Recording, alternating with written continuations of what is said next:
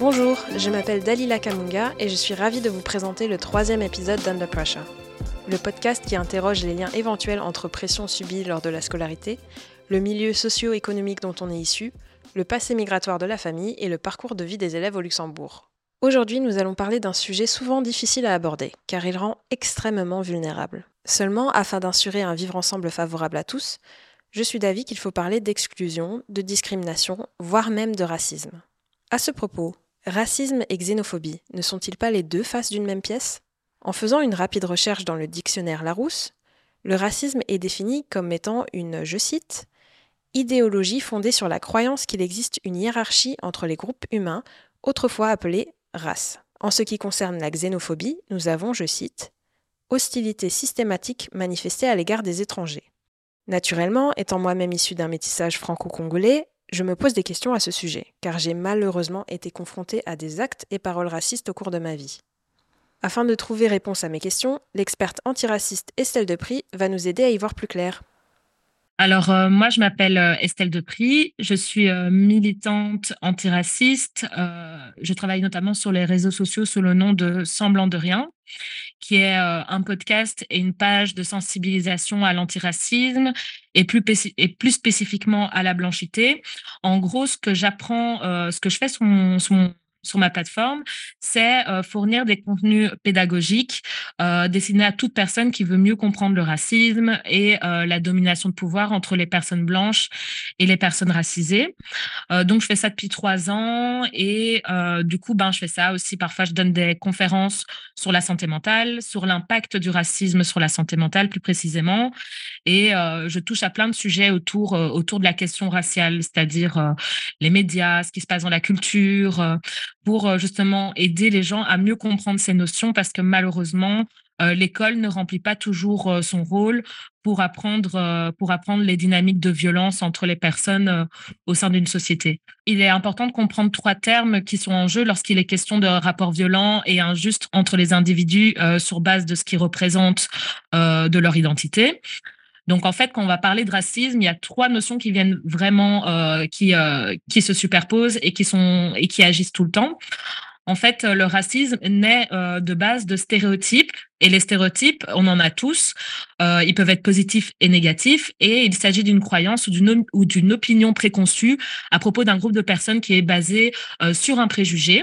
par exemple, on peut avoir des stéréotypes sur les femmes, on peut dire par exemple que les femmes conduisent mal ou qu'elles sont pas assez euh, ou qu'elles sont pas bonnes par nature pour des métiers techniques. Euh, les stéréotypes peuvent aussi être basés sur euh, l'orientation sexuelle, sur la couleur de peau, donc c'est-à-dire ce qu'on appelle la race sociale, mais aussi ça peut être sur sur sur l'identité d'une personne, sur le pays d'où elle vient. Et ça, en fait, les stéréotypes, nous, nous en avons tous, car euh, notre cerveau en fait automatiquement pour nous aider à mieux euh, naviguer dans la société.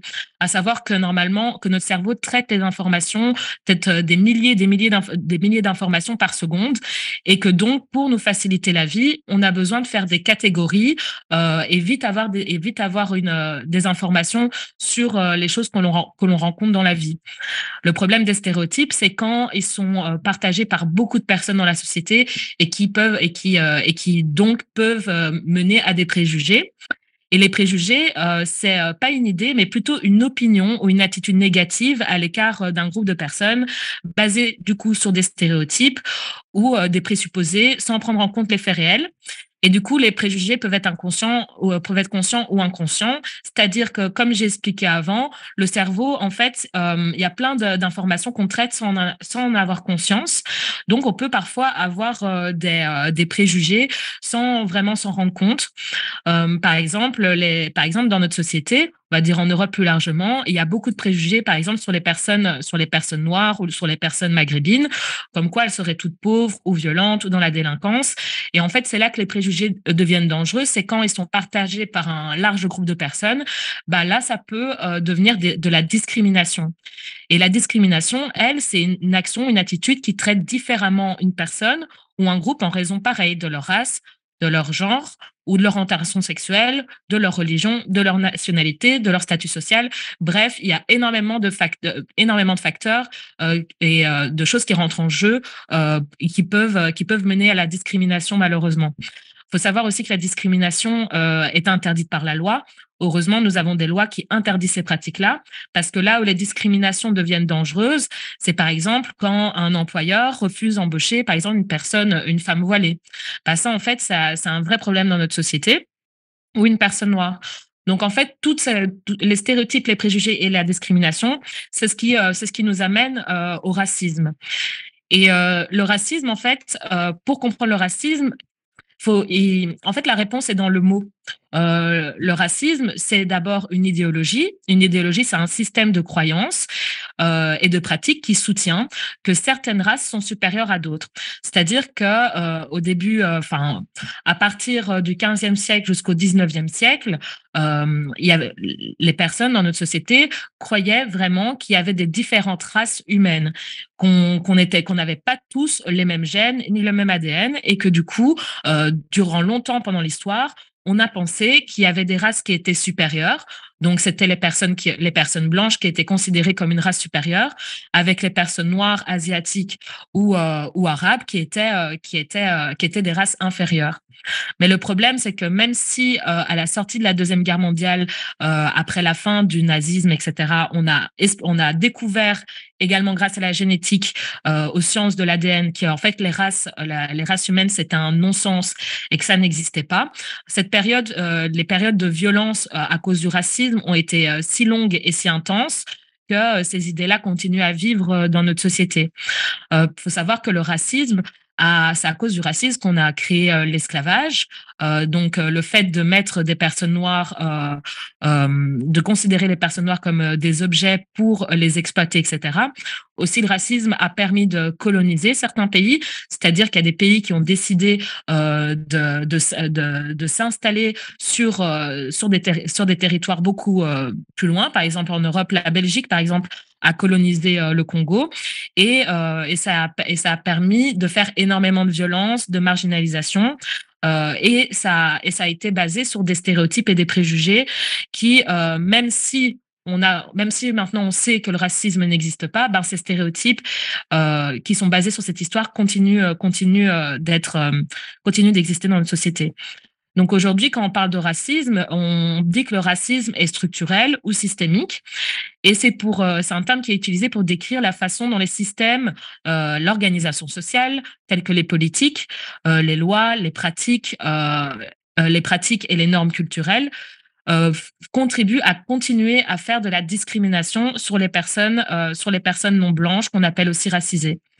C'est-à-dire que c'est une que notre que notre société s'organise euh, en fonction de stéréotypes et de préjugés euh, d'avant euh, et qu'elle continue de discriminer des personnes sur sur sur des stéréotypes qui sont négatifs. Donc le racisme, en fait, il faut vraiment comprendre que le racisme ce n'est pas que des préjugés, parce que tout le monde peut avoir des préjugés par rapport à, plein de choses. Mais le racisme, en fait, ce qui est dangereux, c'est que ces discriminations, en fait, elles ont lieu absolument partout dans la société. Donc, le racisme, c'est d'abord euh, des préjugés personnels euh, ou interpersonnels, c'est-à-dire euh, des rapports violents entre individus. Par exemple, quand une personne va insulter une, personne dans la rue en lui disant des choses horribles, bah ça, ça fait partie du racisme, mais ce n'est pas que ça. Le racisme, c'est pas seulement des insultes. Parce qu'aujourd'hui, beaucoup de gens pensent que le racisme, c'est juste être une mauvaise personne, alors qu'en fait, ça va plus loin que ça. Par exemple, le racisme, ça introduit un rapport de hiérarchie et de, et de pouvoir qu'on retrouve dans les institutions. Par exemple, les personnes noires peuvent avoir beaucoup plus de difficultés à trouver euh, un logement ou avoir accès euh, à des soins de santé. Et c'est pour ça qu'on dit que le racisme est euh, systémique, c'est-à-dire qu'il fonctionne en système et qu'on le retrouve un peu partout dans la société. Et tous ces rapports de force-là se renforcent mutuellement. Donc le racisme, c'est une idéologie et un système parce qu'il y a race et isme, comme dans les mots capitalisme, socialisme. En fait, euh, c'est un système c'est une idéologie qu'on essaye d'imposer à la société et, euh, euh, et, qui fonctionne et qui fonctionne sur base de discrimination dans plein de structures euh, de l'organisation d'une société, c'est-à-dire dans les institutions, à la police, à l'école. En fait, c'est tout des, lieux de la vie sociale qui sont touchés par cette idéologie. C'est pour ça qu'on dit que le racisme est systémique et structurel. Alors que la xénophobie, en fait, le terme xénophobie vient du grec euh, xénos, qui signifie étranger, et phobos, qui signifie peur ou haine. Et du coup, la xénophobie est souvent considérée comme une forme de racisme euh, qui vise les personnes considérées comme étrangères ou qui viennent d'autres pays. Il est vrai que comme le racisme, la xénophobie peut prendre différentes formes, allant de la discrimination individuelle à la violence contre les personnes d'autres nationalités ou cultures, mais la xénophobie, c'est vraiment la haine des étrangers. Par exemple, euh, par exemple, dans le cas du racisme, une personne qui, euh, est blanche euh, ne peut pas subir du racisme, mais si elle vient, si elle, habite dans un pays qui n'était pas le sien, qui n'était pas le sien parce que sa famille a immigré, ben, elle peut être victime de xénophobie. Donc, c'est là la différence entre les deux. Du coup, la xénophobie, c'est vraiment la peur et la haine des étrangers ou des personnes qui sont considérées comme étrangères. Ça peut prendre plein de formes, comme aussi de la discrimination, euh, de l'hostilité, de la violence envers les personnes immigrées ou les minorités euh, ou les minorités ethniques. Donc, ça peut inclure des attitudes et des comportements qui excluent certaines personnes euh, de la société en raison de leurs racines. Mais ce n'est pas à confondre avec le racisme. Parce que la xénophobie, en fait, il y a beaucoup de personnes qui, euh, en fait, dans notre société, on a souvent considéré euh, le racisme juste comme un positionnement moral négatif envers une personne. Mais, euh, le mot est très important, les mots sont très importants, il faut faire très attention à pas les confondre, parce que quand on parle de racisme, on parle vraiment d'un système qui discrimine des personnes en fonction de la perception de leur couleur de peau ou de leur race. Alors que la xénophobie peut concerner toute personne, quelle que soit, soit la couleur de peau, et pas du tout la même histoire ni euh, les mêmes impacts. On va dire que le racisme a une histoire qui est beaucoup plus, euh, beaucoup plus intense, surtout dans les pays européens, parce que la plupart des pays européens ont été euh, des sociétés très racistes qui ont fait la colonisation, l'esclavage, etc. Alors que la xénophobie, quasiment tous les pays dans le monde ont un peu des rapports xénophobes entre les uns et les autres, et pourtant souvent ils ont la même couleur de peau. Donc, donc je vais, parler de ça. Si jamais vous êtes une personne euh, blanche qui subit euh, de la xénophobie parce qu'on se moque de votre accent, euh, parce qu'on se moque de votre culture, ben, vous ne pouvez pas vous dire que vous subissez du racisme parce qu'il n'y a pas la dimension de la couleur de peau ni de la perception de votre race sociale qui entre en jeu. Et c'est vraiment ça la grande différence à avoir avec la xénophobie. Par contre, une personne non blanche ou non blanche, c'est-à-dire racisée, peut subir les deux. Par exemple, imaginons une personne euh, noire, euh, noire qui immigre au Luxembourg ou en Belgique et euh, qui n'a pas les papiers peut subir du coup du racisme en raison de sa couleur de peau et en plus de ça peut être exclue de la société à cause parce qu'elle est étrangère. Donc donc voilà, c'est vraiment ça la distinction qu'il faut faire parce qu'il est très dangereux de dire qu'une personne qu'une personne blanche subit du racisme car ça va invisibiliser les souffrances et la marginalisation que les personnes euh, non blanches, racisées, subissent au quotidien. Donc évidemment, ce sont ces deux formes de haine et de discrimination sont très graves, mais elles n'ont pas le même impact ni la même histoire. Quand on parle de racisme structurel, ça veut vraiment dire que ce n'est pas que euh, des préjugés individuels ou des insultes entre individus ou le fait euh, d'être moralement une personne qui n'aime pas les étrangers ou quoi que ce soit. En fait, quand on parle de racisme structurel, ça explique en fait que dans l'organisation de notre société, comment nos institutions euh, policières fonctionnent, comment l'école fonctionne, euh, comment nos lois sont régies, ben en fait, ça veut dire qu'il y a toujours une pensée raciale qu'on a hérité justement de cette histoire de violence, de colonisation et d'esclavage, qui continue à être visible euh, dans ces secteurs-là de la vie sociale. Euh, par exemple, en Belgique, euh, il y a beaucoup de discrimination au logement sur base raciale. C'est les dossiers, euh, c'est les plaintes qui sont le plus reportées. On observe aussi qu'il y a de la discrimination à l'emploi. les personnes noires en Belgique sont fortement discriminées en raison parce qu'elles sont noires, parce qu'elles sont afrodescendantes. Et en fait, le racisme structurel, on peut l'observer au sein de statistiques parce que tous nos pays européens ont des lois qui luttent contre les discriminations. L'Union européenne a des lois qui luttent contre la discrimination. Par contre, on observe bien dans certains secteurs de la vie, euh, de la vie sociale qu'il y a des groupes qui sont plus discriminés que d'autres et d'autres qui ne sont pas discriminés du tout. Donc c'est pour ça qu'on parle de racisme structurel et systémique, car là on voit bien que ce n'est pas que question d'avoir des préjugés ou des stéréotypes, mais bien qu'il y a des discriminations que l'on retrouve un peu partout, ce qui rend, euh, la, vie beaucoup plus difficile pour certaines personnes que pour d'autres, justement à cause de, euh, à cause de la perception de leur couleur de peau dans la société. Si vous êtes une personne concernée, sachez que l'exemple de racisme structurel que je vais citer peut vous heurter. Lorsque j'avais 7 ans, ma mère s'asseyait avec moi pour me faire réviser mes devoirs. Je me rappelle que nous étions assises à la table de cuisine. Mon frère de 21 ans est là également, mais est occupé à fouiller dans le frigo. Je révise mon vocabulaire d'allemand et regarde les dessins sur la feuille tandis que ma mère cache à l'aide d'une autre feuille les mots dont je dois me rappeler. Je vois un homme. Mann. Je vois une femme. Die Frau. Je vois un garçon. Der Junge. Je vois une fille. Das Mädchen. Je vois un homme noir. Der Neger. Je me rappelle de la réaction de mon frère qui m'a marqué. Il s'est tourné d'un coup et s'est énervé contre moi. En tout cas, je pensais que c'était contre moi. À sept ans, je ne connaissais pas ce mot et ne comprenais pas sa réaction. Il était impossible pour moi que l'école m'enseigne à ne pas me respecter. Il était impossible que l'école enseigne aux autres à ne pas me voir en tant qu'être humain. J'ai d'abord nié, mais la petite fille de l'époque a fini par se résoudre quand elle a ensuite eu affaire à ce mot ainsi qu'à d'autres paroles racistes plusieurs fois au cours de sa scolarité. Oui, mais toi t'es pas pareil, toi t'es différente, donc ça va. Remarque m'étant destinée et ayant souvent été faite par des camarades de classe. Alors la colonisation n'a rien apporté à l'Europe, mis à part de l'exotisme lors d'un de mes cours d'histoire. Aujourd'hui, comme mon frère à l'époque, une réaction épidermique me parcourt lorsque je suis confrontée à des actes ou paroles racistes. C'est ce que l'on appelle le trauma racial. Avant d'expliquer tout à fait ce qu'est le trauma racial, je vais d'abord expliquer ce que sont les microagressions. Mhm. En fait, les personnes, les personnes dites racisées, c'est-à-dire non blanches, subissent au quotidien des petites remarques qui ont l'air innocentes, mais qui sont en fait tellement répétées au quotidien que ça, que ça a un poids sur leur santé mentale. Donc, une microagression, c'est toutes des petites phrases qui ont l'air de rien, mais qui sont, qui sont vraiment, qui sont vraiment systématiques dans la vie de tous les jours pour les personnes non blanches. Par exemple, quand on est une personne, quand on est une personne racisée, on va souvent nous demander, tu viens d'où? Alors qu'on peut être né euh, en Belgique ou au Luxembourg, mais cette question-là revient constamment, justement parce qu'on n'est pas, parce qu'on ne fait pas partie de la de la norme, c'est-à-dire qu'on ne fait pas partie euh, du groupe dominant d'une société. Ça peut les microagressions, ça peut être aussi euh, s'étonner quand une personne étrangère s'exprime bien en français ou dans la langue ou dans la langue du pays ça, ce, genre de petites remarques au quotidien, en fait, elles ont un poids parce que c'est quasiment, c'est quasiment euh, quotidien. Et les microagressions, du coup, peuvent être verbales. Donc, euh, c'est les petites phrases euh, que je viens de citer. Elles peuvent être aussi comportementales.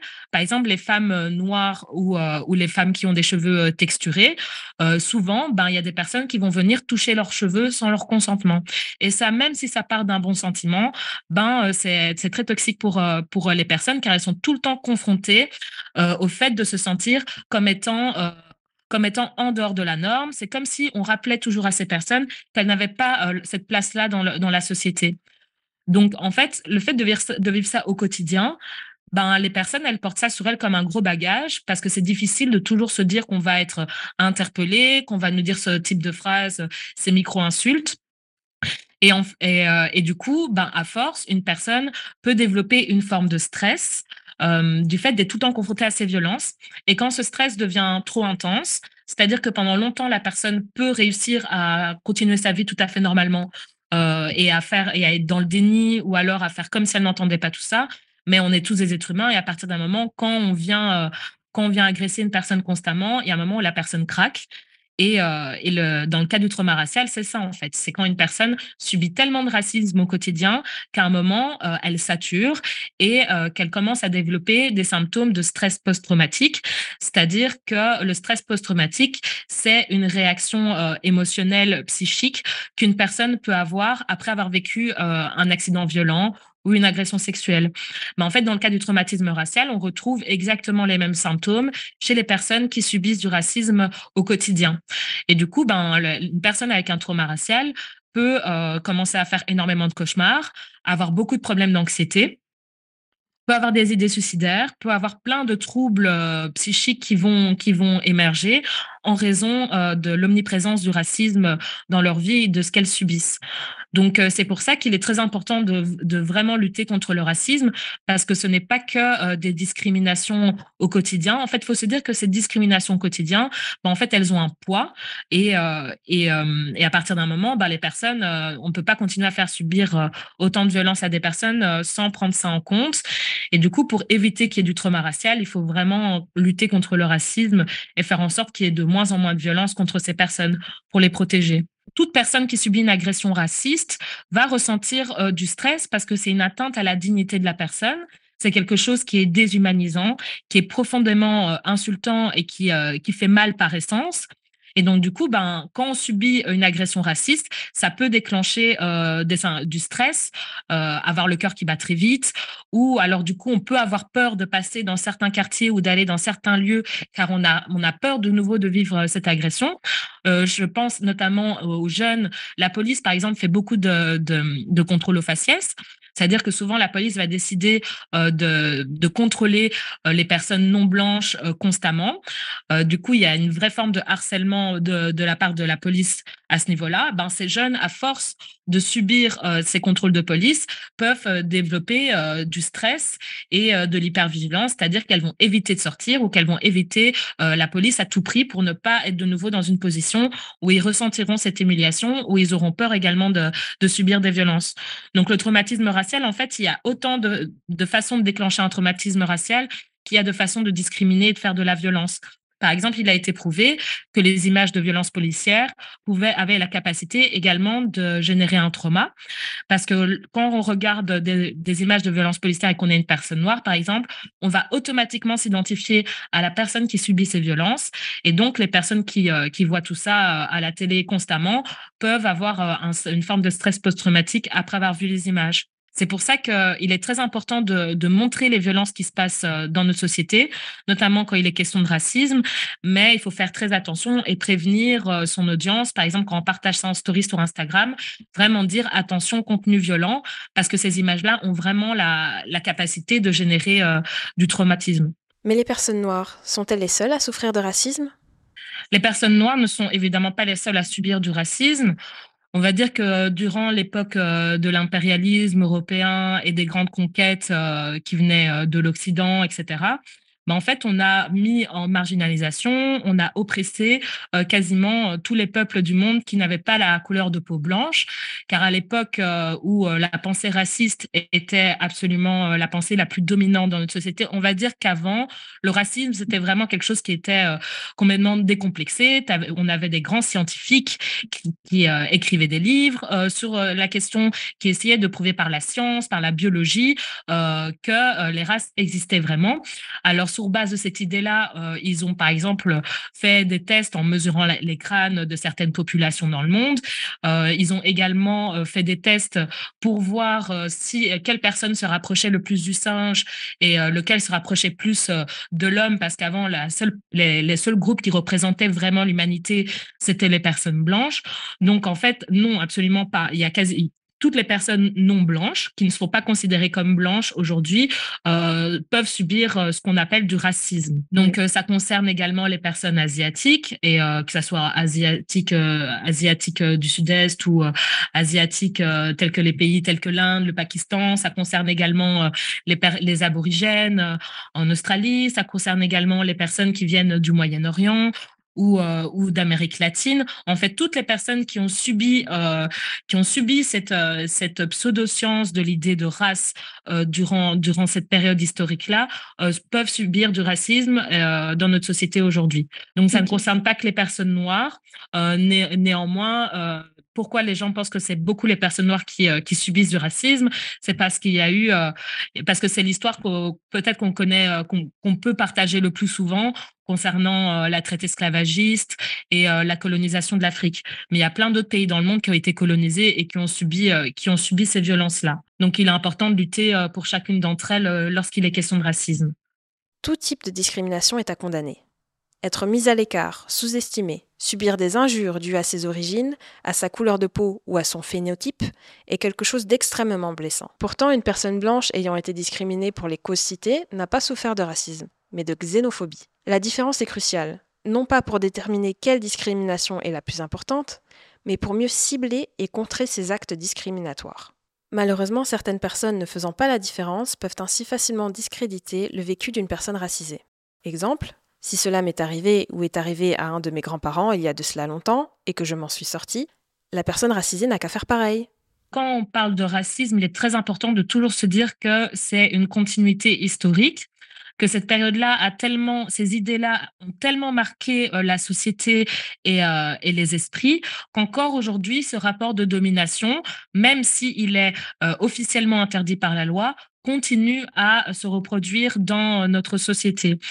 Donc, c'est vraiment la façon dont notre société s'est organisée euh, en termes de pouvoir et de privilèges. C'est-à-dire que les personnes blanches ont plus de privilèges à cause de cette histoire, car avant, elles étaient considérées comme supérieures, euh, comme étant euh, celles qui représentaient l'humanité, qui étaient capables d'amener la civilisation, la lumière, et euh, de sortir justement les peuples qui considéraient comme sauvages et primitifs de cet état, de cet état qui considérait comme limite proche de l'animal. Donc en fait, encore aujourd'hui, on retrouve que, euh, que les personnes qui continuent à être victimes de ces discriminations et de cette marginalisation, que ce soit dans les domaines économiques, politiques, juridiques ou culturels, euh, ce sont les personnes non blanches. Les personnes blanches, en revanche, elles ont bénéficié et continuent de bénéficier de privilèges liés à leur appartenance raciale, c'est-à-dire que euh, on pense beaucoup que c'est que les personnes non blanches qui ont une race, mais les personnes blanches, elles aussi, ont subi, euh, n'ont pas subi de racisme, attention, mais ont subi une racialisation. C'est-à-dire qu'on a pensé leur groupe comme étant une race euh, une race, mais une race supérieure à d'autres. Donc aujourd'hui, on retrouve encore cette idée-là, que ça soit euh, dans l'accès à l'emploi, euh, dans la justice, dans l'accès au logement. Et du coup, bah, ces inégalités ont des conséquences concrètes dans la vie quotidienne des personnes racisées, mais également des personnes non blanches qui, sans le savoir, bénéficient en fait de, de l'héritage de cette histoire. Donc c'est pour ça qu'en fait, quand on parle de racisme systémique, on parle vraiment d'une asymétrie de pouvoir, du, d'inégalités dans le traitement des individus, même si elles ne sont pas directement perceptibles. On les voit dans les statistiques quand on fait des enquêtes sur les discriminations au logement ou à l'emploi. On voit que euh, ce sont les personnes blanches qui sont les plus favorisées dans ces domaines-là. Donc, ça prouve bien qu'il y a encore un système d'inégalité euh, à ce niveau-là dans la société. Et c'est pour ça qu'on parle de privilège blanc, c'est-à-dire qu'une personne blanche, par exemple, n'a ne va jamais prendre conscience qu'elle euh, qu'elle est blanche.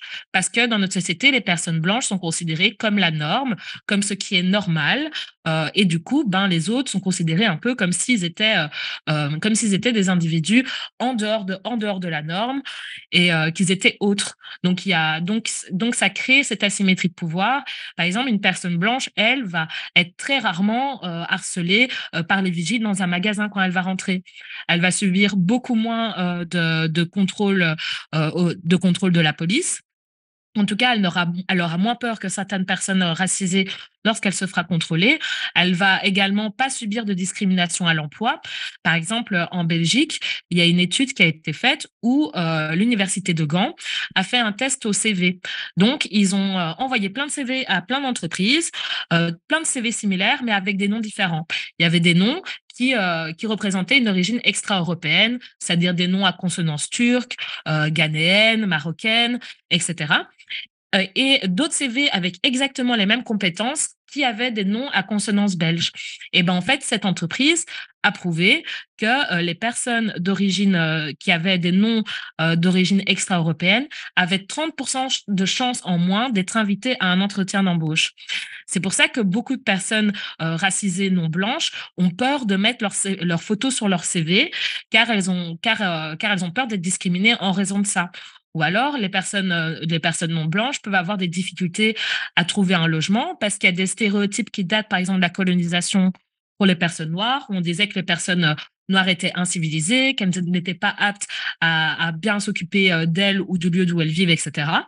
Ben, du coup, à cause de ces stéréotypes-là, elles ont beaucoup plus de mal à trouver un logement, en tout cas en Belgique. Et c'est à peu près la même dans, tous les pays européens parce que tous les pays européens ont été touchés par cette, par cette façon de penser, par cette idéologie durant l'histoire.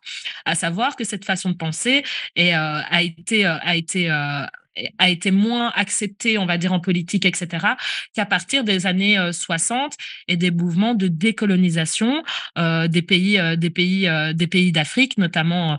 J'ai pensé au Rwanda, au Burundi, au Sénégal. En fait, quand ces pays-là sont sortis de la colonisation, qu'ils ont eu leur indépendance, ben, on a commencé un peu plus à évoluer sur ces questions. Donc, euh, par exemple, pour le cas de la Belgique, ça fait que 60 ans qu'on commence un petit peu à, ne plus trouver ça acceptable de discriminer ouvertement les personnes sur base de leur couleur de peau. Mais euh, imaginez, ça fait que, euh, mais entre-temps, il y a eu plusieurs siècles où les gens ont pensé comme ça, où la société fonctionnait sur ces idées-là de manière ouverte. Et maintenant que nous savons tout ça, que pouvons-nous faire? Comment contrer des pensées qui peuvent être si ancrées dans notre société? Le chemin ne sera pas facile, mais cela passe par la déconstruction. En fait, quand on parle de déconstruction, c'est pour expliquer qu'il y a plein euh, d'idées reçues, de stéréotypes euh, négatifs qui nous ont été euh, imposés depuis l'enfance, que ce soit par les films, par les séries, par les pubs à la télé, que ce soit quand on entend certaines personnes politiques avoir des propos, euh, très graves envers certaines communautés, ben en fait, ça a forgé notre façon de penser. Qu'on le veuille ou non, on a tous été influencés par ces stéréotypes racistes toute notre vie. Et l'idée de déconstruction, c'est de se dire qu'on a le pouvoir de prendre conscience euh, de ces idées néfastes, de les regarder en face et de décider de, euh, de, de, de, nous imposer un autre mode de pensée, euh, de déconstruire en fait ces idées, de bien se rendre compte qu'elles sont bien présentes dans notre esprit et qu'on a, et qu'on a la chance de pouvoir euh, les, les, remplacer et les questionner, les défier. Et, euh, et du coup, c'est un travail continu. Euh, de, par exemple, le fait qu'on on a tous des stéréotypes, et on peut décider euh, de, les, de, les, de les regarder en face et essayer de comprendre, par exemple, d'où viennent ces stéréotypes. Donc, quand on se déconstruit, euh, c'est souvent un travail d'information parce qu'on ne, on ne raconte pas grand-chose sur l'histoire du racisme ni sur les discriminations. C'est quelque chose qui est assez récent, le fait que beaucoup de gens parlent des violences qu'ils subissent en raison de ça. Donc, du coup, essayer de faire ses, de faire ses propres recherches. C'est quoi le racisme? C'est quoi la colonisation? Pourquoi on a créé, euh, ces systèmes de violence? Comment ils continuent à, agir aujourd'hui, bah ça, en fait, la déconstruction commence beaucoup par euh, ce travail de recherche. C'est aussi se confronter à ses propres préjugés, se dire qu'on est tous un peu victimes, au final, euh, de, ce système raciste et que du coup, en prendre, conscience des préjugés, des stéréotypes qu'on a au quotidien, ben ça va, nous permettre de moins produire de violence envers les autres. Et aussi, la déconstruction, c'est décider euh, bah, de défier ces idées, de défier les personnes qui les prônent, euh, c'est-à-dire ne pas accepter qu'il y ait des politiques qui décident de faire de la discrimination ou de discriminer les personnes sur, euh, base de ces, idées nauséabondes, c'est-à-dire prendre son courage et dire que ça suffit, aller manifester, en parler sur les réseaux sociaux, en parler au sein de sa famille, ne pas laisser une personne de son entourage tenir des propos qui sont discriminants et également s'engager à, à essayer de, de prendre conscience de ses privilèges si on en a et de lutter contre les discriminations au quotidien. Donc c'est un travail qui est qui peut paraître comme ça difficile, mais qui est mais qui est vraiment qui est vraiment important pour favoriser l'égalité, euh, pour faire en sorte qu'il y ait qu'il y ait plus d'inégalité et de discrimination à tous les niveaux de la société. Et pour ça, souvent, il faut aussi écouter les personnes concernées. Donc, si on a une personne qui, euh, qui est non blanche et qui, euh, qui est blanche et qui ne subit pas le racisme, écouter euh, les personnes qui subissent euh, du racisme dans la société, car trop souvent, en raison du racisme justement, elles ne sont pas écoutées comme elles devraient l'être. Et du coup, il y a une vraie ignorance de, de l'impact des discriminations dans le quotidien. Donc en fait, c'est vraiment faire un travail de prise de conscience de comment les mécanismes du racisme euh, agissent dans la société et euh, prendre et un peu et utiliser sa voix pour lutter contre cette discrimination. Car souvent, le racisme continue d'agir, souvent grâce au silence des personnes qui le voient, mais qui, euh, qui n'osent rien faire. Aujourd'hui, on a besoin de tout le monde pour, pour lutter contre ce système parce qu'on on vit tous dans la même société, on est tous liés, on a tous euh, notre rôle à jouer. Tout le monde a des biais racistes parce qu'on évolue tous dans la même société. En tout cas, si on est né, euh, ça soit en Belgique ou au Luxembourg, on a tous évolué avec les mêmes médias, on a tous été dans des écoles, euh, dans des écoles où il y avait une certaine façon de parler d'histoire, de la culture, qui fait que chaque personne peut être euh, est concernée par euh, par les biais racistes. Euh, cependant, les personnes racisées, elles, comme elles subissent du racisme, souvent ont une meilleure conscience de de ce que de ce que c'est les discriminations raciales, alors que des personnes blanches qui elles n'ont jamais subi de discrimination raciale auront plus de mal à identifier le problème et à comprendre d'où ça vient et comment ça agit dans la vie de tous les jours. Donc oui, on a tous notre rôle à jouer. Maintenant, les personnes qui sont en, situation de domination dans une société, ça reste les personnes blanches. Donc c'est et c'est donc c'est à elles de s'informer au mieux, car c'est elles qui ont le plus de pouvoir encore aujourd'hui, malheureusement. Donc c'est un travail qu'on doit faire ensemble, mais euh, les personnes qui ont le plus de privilèges ont, à mon sens, un très grand rôle à jouer pour éviter que les prochaines générations ne soient plus influencées par les mêmes idées ben, quand on subit des violences, c'est jamais, euh, c'est jamais quelque chose qui est évident. Et comme j'ai dit euh, précédemment, ça peut mener à des problèmes de, de, santé, de santé mentale et de bien-être psychique. Donc, la première chose qu'il faut, qu'il faut se dire, c'est vous n'êtes pas toute seule. Il y a plein de personnes qui sont là pour vous aider, pour vous entendre. Même si c'est difficile, vous devez trouver euh, une façon d'en parler. Donc, si vous êtes, euh, si vous êtes encore mineur, parlez-en à un adulte auquel vous avez confiance.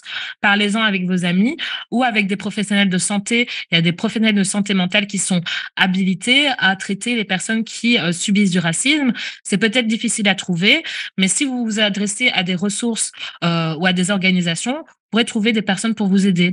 Discuter euh, d'une violence qu'on subit, c'est essentiel pour réduire le stress et euh, faire en sorte qu'il n'y ait pas un traumatisme qui s'installe. Donc, c'est vraiment le premier conseil que je peux donner. Parlez-en autour de vous. Et euh, si vous en avez la force, une bonne idée aussi, ça pourrait être de rejoindre un groupe de soutien. ça peut être réconfortant de parler avec des personnes qui ont vécu des expériences similaires. Ça peut vous donner de la force et vous offrir un lieu sûr pour euh, parler de ses émotions et de ses expériences. Mais surtout, n'oubliez pas que le racisme n'est pas une opinion, c'est euh, interdit par la loi. Donc, il faut faire valoir ses droits. Si vous êtes victime de discrimination, que ce soit à l'école, euh, par rapport au logement, ou si la police vous a agressé, il est important de faire valoir vos droits. Donc, informez-vous sur les lois et les règles qui, vous protègent contre le racisme ou la xénophobie et faites-en usage si vous en, si vous en avez, si vous en avez la force. car, en tout cas, au Luxembourg, il y a de, comme dans tous les pays européens, il y a des lois qui protègent contre les discriminations, que ce soit sur des motifs tels que l'origine, la race, la couleur de peau ou le sexe. Euh, il y a aussi euh, des, lois qui visent à aider les personnes qui euh, pour avoir l'accès à la nationalité luxembourgeoise. Il y a des lois relatives à l'égalité des chances. Bref, il y a tout, tout plein de choses qui sont mises en place qui devraient normalement vous aider à vous défendre. Malheureusement, on sait que parfois c'est parfois c'est difficile d'atteindre justice, mais il y a souvent des organisations qui euh, peuvent vous accompagner dans ces démarches-là si ça arrive, car euh, trop souvent, les personnes qui subissent euh, du racisme ne vont pas porter plainte et, et du coup, bah, c'est pas du tout de leur faute. Il y a rien qui est mis vraiment, enfin, il n'y a pas beaucoup de choses qui mettent en, qui soient mis en place pour vraiment pousser les personnes à faire valoir vos droits. On nous le, nous le dit pas assez souvent, mais si vous en avez, si vous avez subi de racisme, c'est illégal, c'est un délit et il faut, il faut absolument vous défendre si jamais, si jamais cela vous arrive. Sinon, au quotidien, il est très important de prendre soin de sa santé mentale. Si on est une personne racisée, se rappeler que euh, être, par exemple, une personne noire n'est pas qu'une histoire de violence et de traumatisme, qu'il y a également énormément de personnes de votre groupe racial ou ethnique qui ont fait des belles choses dans la société. Et donc, avoir des figures inspirantes autour de soi, euh, c'est quelque chose aussi qui peut nous aider à, ne, à moins souffrir de ce racisme. Et également, pratiquer euh, tout ce qui peut vous aider à réduire le stress, euh, la, le sport, la relaxation, mais aussi euh, si vous avez vraiment besoin et que vous avez envie de vous entourer, euh, vous pouvez rejoindre des organisations être par exemple bénévole dans une association antiraciste ou euh, ou, ou un centre d'aide aux victimes. Enfin, souvent quand on se quand on décide de lutter au quotidien, ça permet aussi de réduire la, la charge que ça peut incomber de subir du racisme. J'espère que cet épisode a pu éclaircir les personnes qui se posaient des questions sur les sujets du racisme et de la xénophobie. J'espère qu'il a également pu donner de la force et du soutien à celles et ceux ayant pu souffrir de discrimination. À ces personnes, je souhaite la guérison. Merci d'avoir écouté Under Pressure, le podcast qui interroge les liens éventuels entre pression subie lors de la scolarité, le milieu socio-économique dont on est issu, le passé migratoire de la famille et le parcours de vie des élèves au Luxembourg. Les sources utilisées lors de la réalisation de cet épisode peuvent être consultées dans la barre de description. Dans l'attente, n'oubliez pas de suivre le projet Cliché sur ces différentes plateformes disponibles dans la barre descriptive et je vous souhaite à toutes et à tous une excellente journée ou soirée. À la prochaine!